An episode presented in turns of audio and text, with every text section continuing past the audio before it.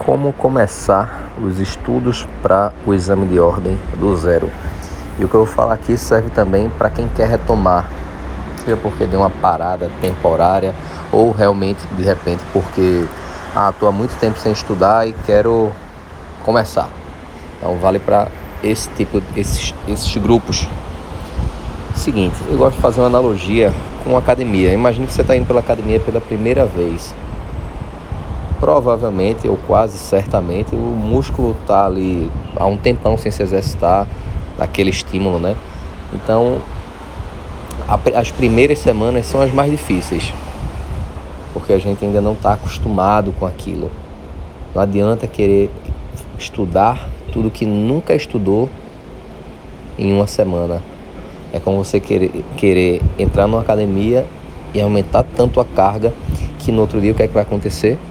Você vai estar tá sobrecarregado, você vai estar tá mal conseguindo levantar da cama com dores no, no corpo, dores no, nos braços, nas pernas, que seja.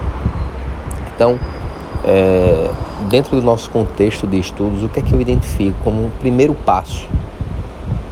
É fundamental você ter saber para onde quer ir. Como é que você sabe para onde quer ir? O que é que eu quero dizer com isso? Você tem o planejamento para saber o como. O que você já sabe, o que você quer é passar no AB. Quer passar no AB com 40 ou até mais que 40 pontos. Você precisa de uma rota, um direcionamento. Tem uma frase que diz assim: Quem falha ao planejar está planejando falhar. É fundamental que você tenha um planejamento. Ah, Joás, mas eu não sei como é que eu faço. O que é que deve considerar esse planejamento? Esse planejamento ele deve considerar a sua disponibilidade de tempo, o seu nível de conhecimento atual nas matérias. O grande erro é estudar só aquela matéria que você gosta mais. Normalmente aquela matéria que a gente gosta mais é que a gente mais domina. E se a gente só estuda ela, o que, é que acontece? A gente não evolui, fica naquela mesma. Então, saber a dosagem de tempo nas matérias que você de fato precisa, observando, evidentemente, as matérias que são prioritárias partindo do pressuposto que não dá para estudar todas as 17 matérias do exame de ordem, seria o mundo ideal, mas aqui no mundo real a gente sabe que não dá. Então a gente tem que escolher. Quem escolhe, quem prioriza, abre mão de uma coisa em detrimento de outra. Então, no OAB Nunca Mais, quem, quem é aluno sabe que a gente seleciona entre 9 a 10 disciplinas e, e as elege como matérias prioritárias. Vamos dar o foco nelas. Essas matérias, por si só, já conseguem a pontuação suficiente para sua aprovação e ainda tem uma margem de erro. Porque não é pelo fato de você escolher uma matéria prioritária que você vai gabaritar todas elas. Isso não acontece na prática, aconteceria no mundo ideal, mas aqui a gente fala do mundo real. Então, ter o planejamento que considere que não dá para estudar tudo, selecionar as matérias prioritárias e dentro dessas matérias prioritárias você tem uma atenção especial para aqueles assuntos mais recorrentes. Ah, Jorge, como é que eu, como é que eu sei quais são os assuntos mais recorrentes? É, você pode encontrar, você pode fazer uma pesquisa, pode ser que você encontre na internet, normalmente meio jogado, né, meio desorganizado, mas eu, eu, eu, eu parto do pressuposto que tudo a gente encontra na internet, mas tem que saber se é confiável e atualizado. No AB Nunca Mais, quem é aluno tem isso aí já preparado, não precisa ter essa dor de cabeça, você já vai ter um direcionamento nas matérias prioritárias e dentro dessas matérias prioritárias, os assuntos mais recorrentes aos olhos de quem? Do examinador da FGV. Não é baseado em achismo nem nada, é o histórico. Normalmente a gente analisa o histórico para tentar predizer o futuro. É assim é, é, na OAB, é assim com a nossa vida. Normalmente quando a gente apresenta um, o cônjuge, né, o, o, o, namorado na época, né, para seus pais, eles querem saber o quê? A, a, procedência, de onde essa pessoa vem, qual o histórico dela, o que, é que ela faz. Porque a partir desses levantamentos, você consegue ter algumas... É, é inferências, né? não quer dizer nenhuma garantia, claro, mas você tenta predizer o, alguns comportamentos futuros daquela pessoa, não é isso? Então, dentro desse contexto, como é que eu começo do zero? Tendo um planejamento, e esse planejamento ele considere as matérias prioritárias, assuntos mais recorrentes, esteja alinhado com a sua disponibilidade de tempo de estudos, isso é fundamental, não é querer um planejamento perfeito, é querer um planejamento execuível, desafiante e execuível. Porque não adianta querer, ah, vou dizer que eu vou estudar não sei quantas horas, mas que isso não, se isso não for possível na prática, você vai se frustrar.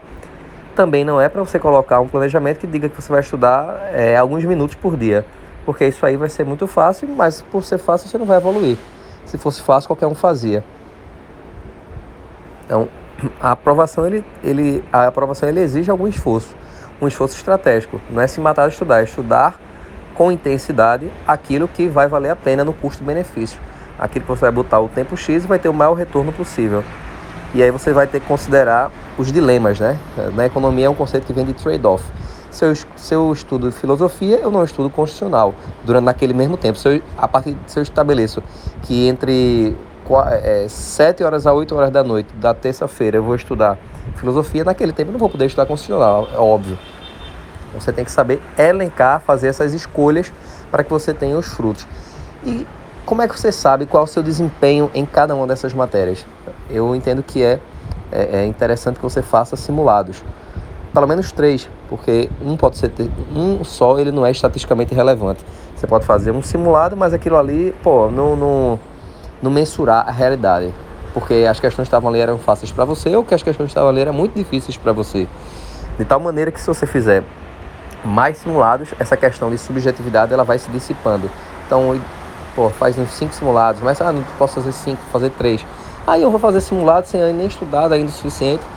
É, é interessante fazer o quanto antes para você ver a sua situação atual.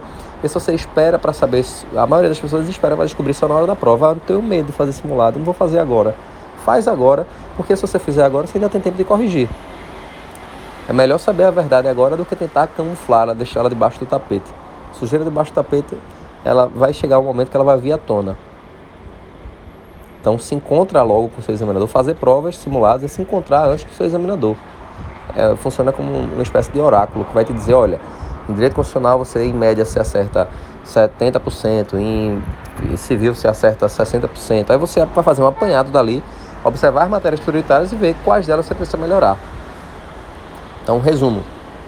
Planejamento, você tem um planejamento ou ter um suporte, por exemplo, do, de um curso como o AB Nunca Mais, que tenha esse, esse arcabouço de planejamento estratégico. E na parte de execução, você saber a dosagem do seu tempo naquilo que vale a pena, que vai ter retorno para o seu desempenho. O, o, o, princípio básico é esse: considerar um objetivo, alcançar 40 pontos e como chegar nisso. E você utilizar isso de uma forma inteligente e estratégica. Beleza? Eu espero que esse áudio tenha feito sentido para você e eu estou disponível para tirar eventuais dúvidas a respeito do tema aqui no. Você pode mandar um direct no Instagram, é, o OAB Nunca Mais. Você pode é, mandar um e-mail também para oabnucamais.com.br. Beleza? Grande abraço e conto comigo. Estou torcendo por você e por sua aprovação.